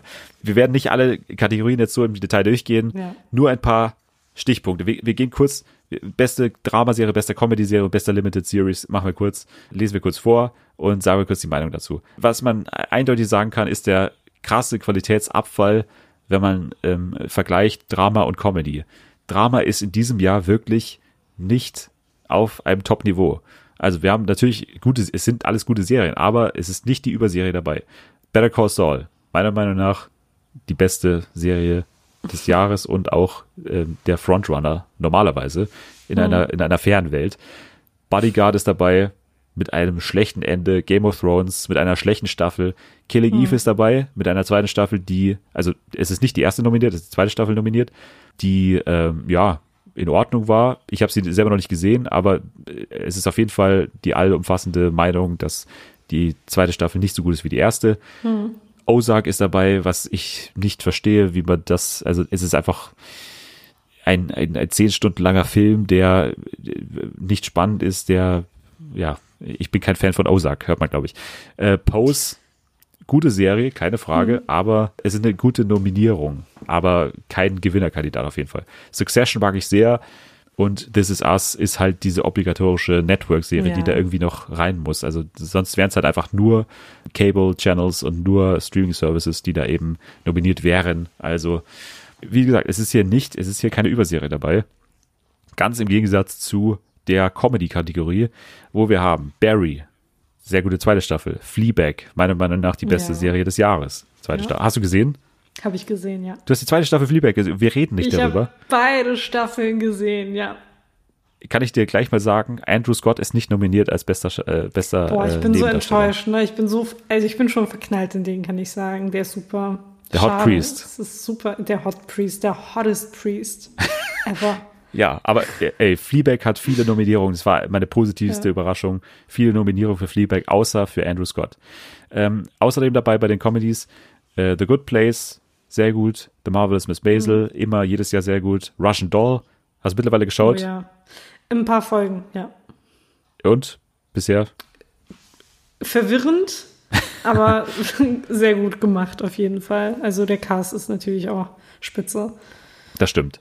Ähm, außerdem dabei Schitt's Creek, äh, was ich nicht gesehen habe, und Veep mit der letzten Staffel auch nochmal ähm, eine Verabschiedung für eine HBO-Serie, ähnlich wie bei Game of Thrones. Aber man sieht, also der Qualitätsunterschied zwischen Comedies und Dramas ist halt in diesem Jahr wirklich äh, dramatisch, was auch daran liegt, dass viele Serien ähm, nicht gegen Game of Thrones antreten wollten, weil eben das passiert, was jetzt passiert ist. Die werden halt gepusht bis zum Geht nicht mehr. Also zum Beispiel The Handmaid's Tale hat, hat ja. eben die Zeit verstreichen lassen, ähm, in der die Serie erscheint sein müsste, um nominierbar zu sein. Aber auch mehrere andere Serien haben das eben nicht so gemacht und sind absichtlich später rausgekommen, um nicht gegen Game of Thrones antreten zu müssen. Das, das ist schon echt krass, wenn man sich mal so vor, also wenn man mal überlegt, wie das Ganze abläuft. Das ist echt Ja, es ist, es ist Politik im verrückt. Endeffekt. Ja, ja, genau. beste Limited Series. Ähm, und da kann man auch darüber diskutieren, ob das mittlerweile eigentlich die, die Kategorie ist, die so ein bisschen die Drama Series als die ruhmreichste oder die ähm, ja, prestigeträchtigste abgelöst hat, wenn man sich mal die Nominierten anschaut. Äh, Wir haben dabei Chernobyl, HBO, war klar, äh, sehr gut, äh, ohne Frage. Escape at Dannemora eben mit ähm, Patricia Arquette, war sehr gut, inszeniert von Ben Stiller. Toll gemacht. Außerdem dabei Fosse Vern, was ich noch nicht gesehen habe. Sharp Objects, HBO, war ich Riesenfan davon. Und When They See Us, hast du auch gesehen? Hm, Habe ich nicht, aber der Name kommt mir bekannt vor. Ja, es ist die Serie von hier Ava DuVernay über die Central Ah, Park ja, 5. ja. Okay. Genau. War auch sehr gut. Auf jeden Fall eine, eine, eine tolle Auswahl an Nominierten. Kommen wir zu Überraschungen und Snaps. Das ist das Einzige, was ich noch dazu machen werde. Nur kurz ein paar Stichpunkte. Also, wie gesagt, Fleabag, einer der positiven Überraschungen. Wir haben Phoebe Waller-Bridge, die für Schauspiel nominiert ist und die auch fürs äh, Schreiben nominiert ist. Sowohl, glaube ich, für Fleabag als auch für Killing Eve. Also muss man sich mal überlegen. Die zwei Serien Ja. dabei, die halt dabei Ja. sind. Dann Cian Clifford, das ist ja die Schwester, Claire aus Fleabag. Also die mit dem legendären Satz, I look like a pencil. Eine der besten Szenen. Olivia Coleman, beste Oh, ja, Gastdarstellerin. ich liebe sie. Großartige Frau. Kristen Scott Thomas, die ähm, diesen Monolog hatte in der Bar mit Fleabag. Und Fiona Shaw, Mehr als verdient. eine Kategorie, die sehr wild besetzt ist, finde ich. Also sehr, also was das, ein, ein breites Feld an Nominierten ist die Kategorie Outstanding Pre-Recorded Special. Da ist das Comedy Special von Wanda Sykes dabei, da ist äh, Homecoming von Beyoncé dabei, da ist Nanette von Hannah Gatsby dabei, da ist Bruce Springsteen drin und da ist James Corden drin. Also das ist, äh, also Das wer ist da ja echt bunt gemischt. wer ne? da gewinnen soll, aber wahrscheinlich, ich nehme mal an, Hannah Gatsby, das war Ja, schon so. denke ich Aber auch, ja. hey, Bruce Springsteen ist dabei. Ich meine, der, der wird dann bei der Veranstaltung wahrscheinlich auch dabei sein. Ey, das Ja. Mhm. wird schon heftig. Also es wird Beyoncé gegen Hannah, Hannah Gatsby gegen Bruce Springsteen, ey. Oh, das wird hart. Was mich sehr gefreut hat, auch die ersten Nominierungen ever für Bojack Horseman und für Big Mouth. Die, also für Bojack Horseman gab es noch nie eine Nominierung bei den Emmys. Nein, nein. Es gibt so viele Animationspreise und noch nie war eine Episode von Bojack Horseman dabei und jetzt eben die Episode Free Churro, wo Bojack Horseman bzw. Will Arnett eine halbe Stunde einfach nur redet. Es passiert nichts anderes. Er redet einfach nur einen Monolog und es war toll. Big Mouth ist für die Planned Parenthood Episode dabei, die auch sehr gut war. Eine der Überraschungen ist auch Schitt's Creek. Habe ich noch nicht gesehen, wie, wie gesagt. Und auf einmal wirklich in allen Kategorien. Also äh, Comedy Series, Eugene Levy und Catherine O'Hara alle nominiert auf einen Schlag. Ähm, läuft bei einem sehr kleinen Sender, bei Pop TV. Also sicherlich auch eine, eine große Freude für die. Kenne ich. Ich glaube, die übernehmen sogar One Day at a Time jetzt. Stimmt, ja. Ja. Worüber ich mich sehr gefreut habe, ist die Nominierung von Jarrell Jerome von Buenos Dias. Der hatte ja die eine Folge, wo er quasi nur im Knast eingesperrt war und ähm, ja das Ding im Prinzip alleine ge gerockt hat, diese eine Folge.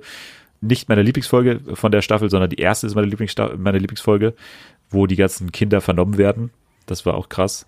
Aber Jarrell Jerome hat es auf jeden Fall verdient. Er war so der eindrucksvollste aus der, von, den, von den Schauspielern dieser Miniserie. Dann Joey King, The Act. Ich habe nicht damit gerechnet, dass sie tatsächlich für die Rolle als Gypsy Rose als Hauptdarstellerin nominiert ist. Sie ist die Hauptdarstellerin und Patricia Arquette ist die Nebendarstellerin. Das ist immer auch so ein bisschen Politik, wie man die halt einreicht. Also ich glaube, da, die haben halt gewusst, wir werden nicht beide bekommen für die Hauptdarstellerin, deswegen eine als Nebendarstellerin, was ich nicht ganz verstehe. Also die haben beide wirklich exakt gleiche Screentime. Ja. Und die letzte positive Überraschung, Leaving Neverland und Surviving R. Kelly sind beide nominiert als, ich glaube, beste Doku-Serien. Also es ist nicht so, dass Hollywood diese Serien irgendwie ausschließt, weil sie halt sehr kontrovers waren, äh, weil sie äh, Michael Jackson viele Dinge vorgeworfen hat oder, oder eben R. Kelly, der jetzt übrigens ähm, ähm, Verhaftet verhaftet, wurde, wurde, genau. Aber finde ich schön, dass die auch dabei sind. Ja, auf jeden Fall. Positiv überrascht von Hollywood. Dann kommen wir zu den Snaps, also die Leute, die fehlen oder die Serien, die fehlen. Was mich am meisten gestört hat, ist das Homecoming, also nicht der Film von Beyoncé, sondern die Serie Homecoming, ähm, dass die überhaupt nicht vorkommt oder kaum vorkommt. weder Julia Roberts, Julia Roberts war der Hauptrolle, die ist nicht nominiert. Die haben sich gehen lassen, Julia Roberts da auf diese äh, Verleihung zu schicken. Julia Roberts nicht nominiert, Homecoming nicht nominiert, dafür aber Beyoncé's Homecoming sechsmal. Also das war dann dafür das Homecoming, was sechsmal nominiert war. Ja. Naja, wie gesagt, Andrew Scott nicht nominiert, haben wir gerade darüber gesprochen. Glow ist nur Betty Gilpin nominiert, sonst niemand. War in den letzten Jahren auch anders. Ich fand überhaupt nicht, dass diese Staffel irgendwie abgefallen ist, die letzte. Äh, Man hätte auch über Remy oder Black Monday äh, diskutieren können, aber das liegt halt einfach daran, dass die, die, die Comedy-Kategorie so vollgepackt ist mit richtig guten Serien eben. Ja. Was ein bisschen verwunderlich ist, Bodyguard ist nominiert, Richard Matt ist nicht nominiert, genauso wie bei äh, The Kominsky Method ist The Kominsky Method nominiert, aber Michael Douglas nicht. Bei True Detective 3 ist es so, dass Mahershala Ali nominiert ist, aber nicht True Detective. Steven Dorff ist für mich einer der größten Snaps, ehrlich gesagt. Das war der Partner von Mahershala Ali, der fast besser war als Mahershala Ali, ehrlich gesagt. Äh, Kristen Bell, über die hätte man diskutieren können bei The Good Place.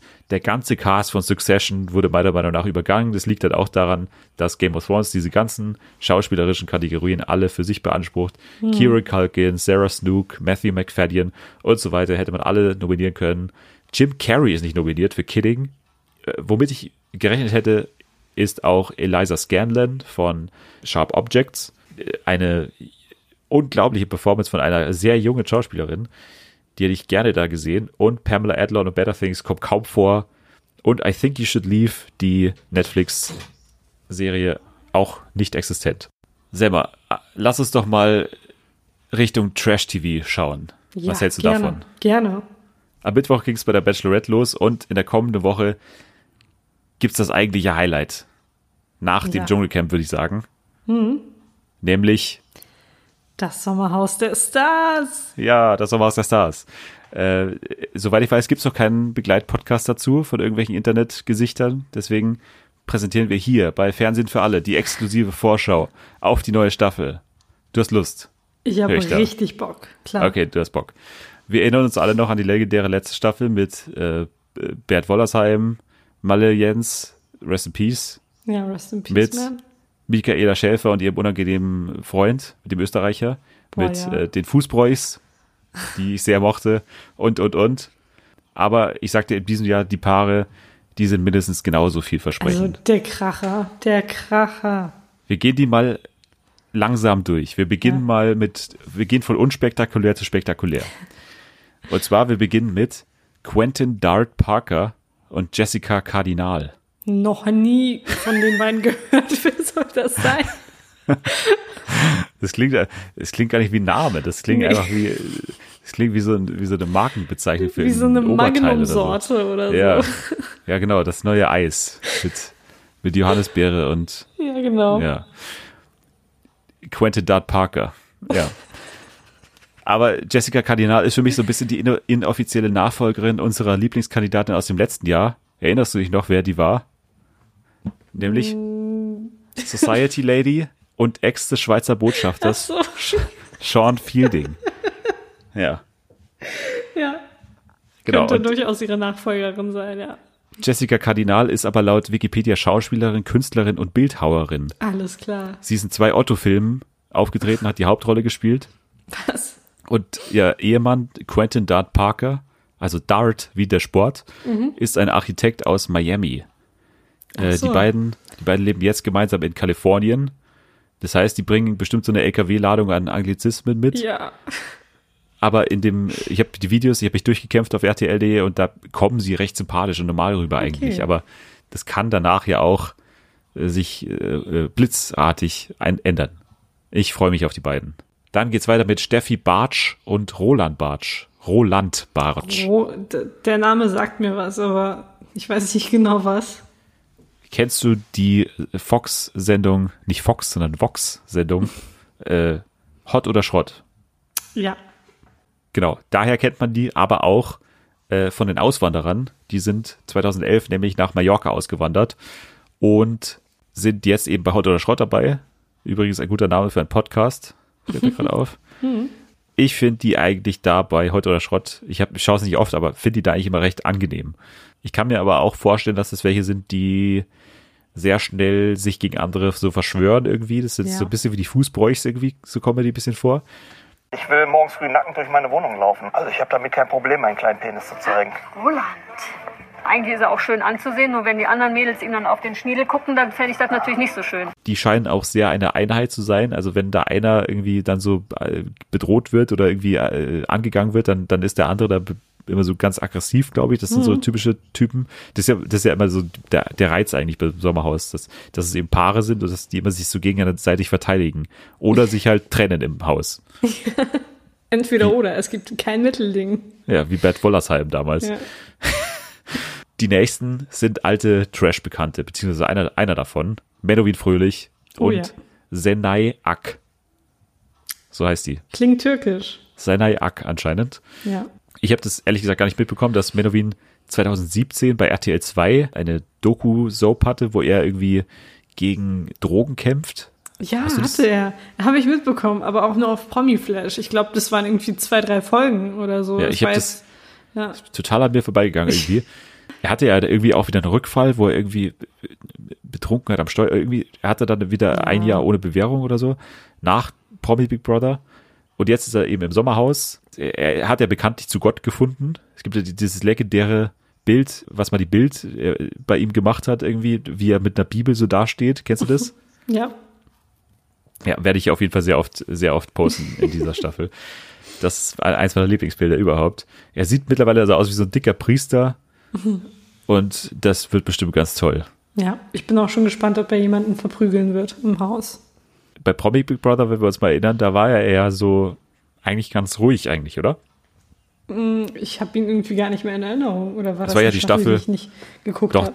doch, die hast du ganz sicher geguckt. Das war mit Nino De Angelo, mit, mit Rudi. Ich bin mir nicht sicher. Ich glaube, die Staffel habe ich irgendwie nur so nebenbei mitbekommen. Ach, die war richtig gut. Das war die Echt? mit äh, Sarah Novak und äh, Desiree Nick und so. Ach so, nee, ich glaube nicht, dass ich die geguckt habe. Schade.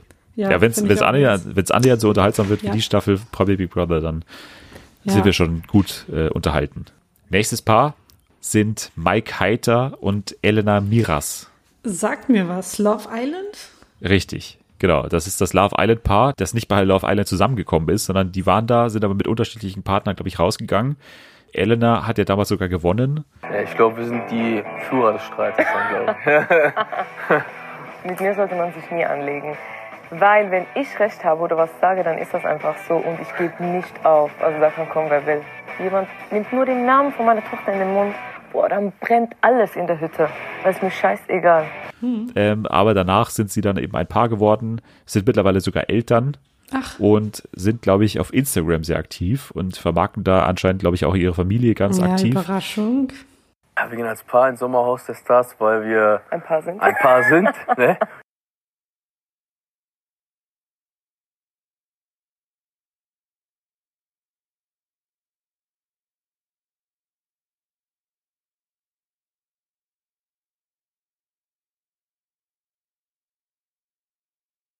Die erinnern mich natürlich extrem an Stefanie und Julian aus der letzten Staffel, die ja auch das Love Island Paar damals waren, die aber sehr sympathisch waren, fand ich. Damals mit den, mit den Bauern zusammen, so eigentlich die sympathischsten, wenn man das so sagen kann.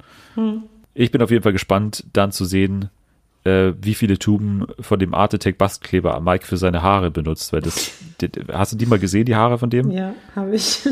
Das ist wirklich extrem. Der schaut aus wie im Windkanal, wie wenn der Windkanal stehen würde. Und jetzt kommen wir zu Teilnehmern, die gehen tief ins Trash-Herz rein. Nämlich Jasmin Herren und Willi Herren. Oh ja. Endlich wieder Willi Herren in einem Der gute Trash-Format. alte Willi Herren. Wir erinnern uns an seinen extrem sympathischen Auftritt bei Promi Big Brother. Total, ja. Vor war zwei Jahren oder so. großartig. Toller Typ. Ja. Wo er sich, äh, glaube ich, so ein bisschen mit, mit Evelyn äh, angefreundet hat. Mhm, angefreundet, genau. Das ist der Begriff. Genau, und, äh, aber jetzt mit seiner Frau, mit Jasmin Herren, die kennen sich irgendwie schon seit 15 Jahren. Das war ja damals schon so, dass sie irgendwie on-off so immer waren und sind jetzt erst seit einem Jahr verheiratet. Es kann also durchaus sein, dass da immer wieder so ein bisschen Stresspotenzial da ist. Und ich bin auch gespannt bei Willi Herren auf die Haare, weil die hat er sich ja aufkleben lassen. Das ist ja, Oh, die hat er sich ja von so einem unseriösen Unternehmen drauf tackern lassen auf seinen Kopf. Äh, und der macht ja auch so Werbung für die. Hast du das mal gesehen? Nee, so nachts um drei kommt dann immer so Werbung mit Willi Herren, wo er für so ein unseriöses Unternehmen Haarwerbung macht. Muss ich mir mal angucken. Ich hoffe, es gibt die Werbung auf YouTube. Ja, es ist so ein bisschen der inoffizielle Wettbewerb. Wer wird sich eher, äh, öfter durch die Haare fahren? Ist es der Wendler oder ist es Willi Herren? Oder Mike. Oder Wobei- Mike? Ja, stimmt. Ja, ja.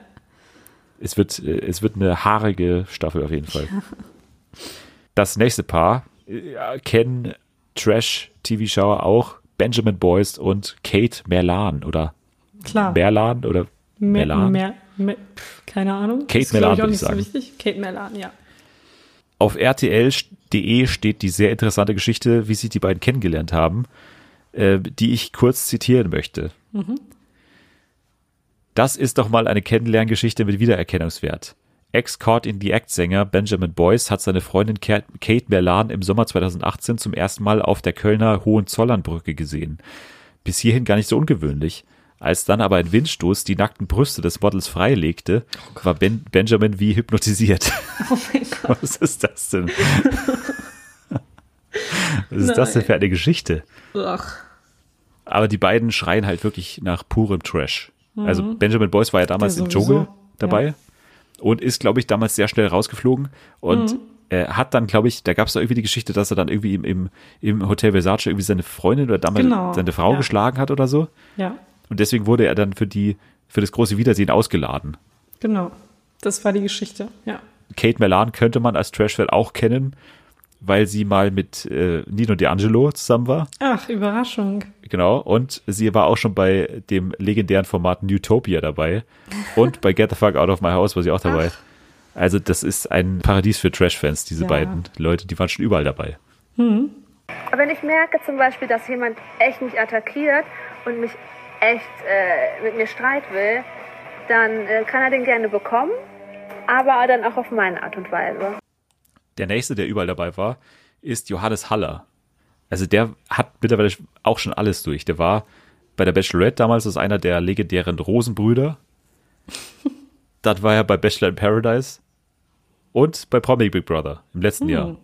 Also und jetzt Sommerhaus zusammen mit Jelis Koch, die wir woher kennen oder was hat für was ist Vom Jelis Koch? Bachelor. Die genau, was hat sie da gemacht? bekannt, dass sie dem Bachelor eine geklatscht hat. Richtig. Ich glaube, die wird bis ihr Lebensende immer damit in Verbindung gebracht werden. Genau.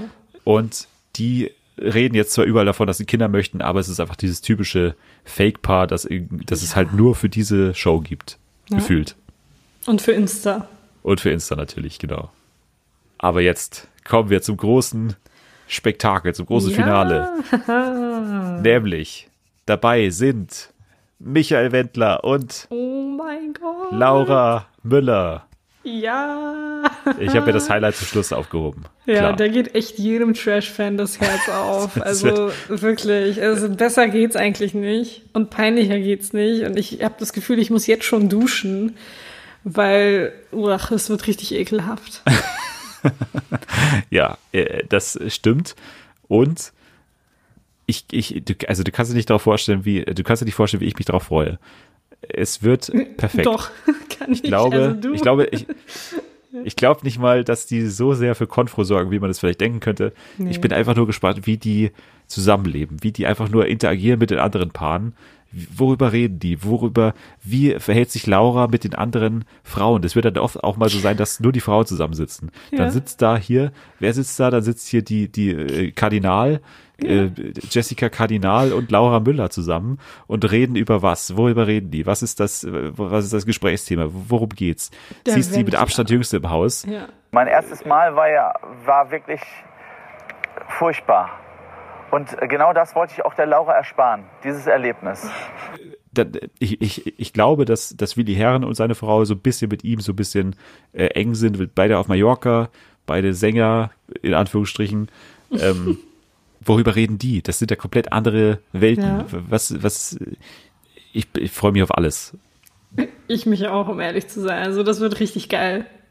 Und vor allem die Spiele auch. Das sind ja immer Spiele, die auch wirklich darauf ausgelegt sind, dass die beiden Partner ja gegeneinander auch so ein bisschen aufgehetzt werden.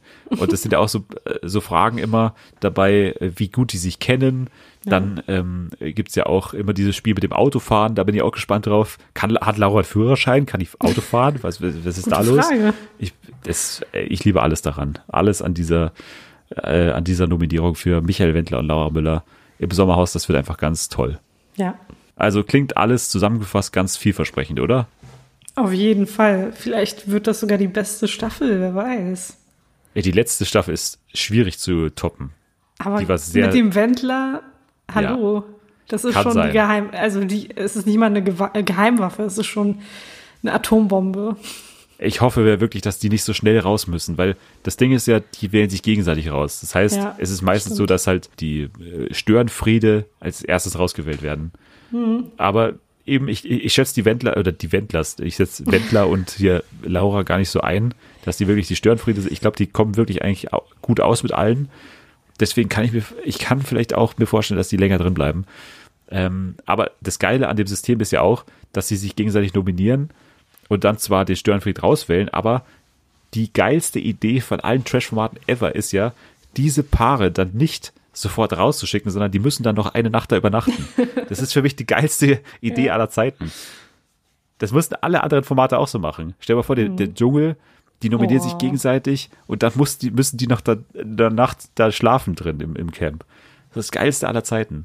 Also, wir freuen uns sehr auf die Staffel vom Sommerhaus. Wir werden dann auch natürlich berichten, wenn irgendwas passieren wird und es wird was passieren. Äh, machen wir uns nichts vor und dann sind wir sehr gespannt, wer die 50.000 Euro mitnimmt und wer das Promi-Paar des Jahres wird. Also wir wissen, glaube ich, schon, wo unsere Sympathien liegen. Ja, bei, bei hier Jessica Kardinal natürlich, das ist ja klar. Genau. Ja. Bei ihr, ja. ja, selber damit haben wir es auch schon wieder für diese Woche. Wir haben äh, hemmungslos zu lange gesprochen. Ja, so viel zum Thema eine Stunde, beziehungsweise, ja, ich, wir, also wir, wir, wir haben ja nur die Informationen gerade hier bei der Aufzeichnung. Und wir sind, wir haben das Gefühl, wir sind viel zu lang. Und ihr lacht uns bestimmt jetzt in diesem Moment aus, darüber, dass wir immer noch meinen könnten, dass es vielleicht um die eine Stunde wird. Oh Gott, ey, ich, es- wir sind viel zu lang. Wir müssen Ja. Ende machen. Wir müssen Ende machen. Ich kann euch nochmal sagen, äh, kommentiert unter dem Hashtag Fernsehen für alle, bewertet uns und schreibt uns irgendwas. Ihr könntet mir doch mal einen Brief schreiben. Ja. Einfach an. Hashtag Fernsehen für alle. Das kommt an. Ja. Ihr könnt ja noch was dazu tun, ein Foto oder ihr malt was oder tut was Kleines mit rein, was selbst gebastelt ist. Ne? Und ich verspreche euch, ich lese ihn auch. Ja. Aber jetzt wird erstmal gefeiert. Und ihr könnt jetzt schon mal mhm, abschalten. Ich bedanke mich ganz recht herzlich bei dir, Selma, dass du da warst. Äh, der zweite Gast. ich danke dir, dass ich der zweite Gast sein durfte. Ich kann mir gut vorstellen, dass du auch nochmal kommen wirst in dieser Staffel und dass wir dann ein bisschen äh, kürzer werden und dass wir, dass wir ein bisschen uns mehr ranhalten. Wir müssen, wir dürfen nicht so viel quatschen hier. Das ist, es ist kein, es ist kein Quatsch-Podcast. Wir machen hier einen Fernsehpodcast. Wir müssen uns Genau. fokussieren. Ja, Also, mach du es gut. Danke fürs Dasein selber. ich danke dir. Und wünsche dir eine gut. schöne Woche. Ich dir auch. und wünschen euch eine schöne Woche. Danke fürs Zuhören. Und jetzt abschalten, oder? Jetzt können Sie abschalten, alle.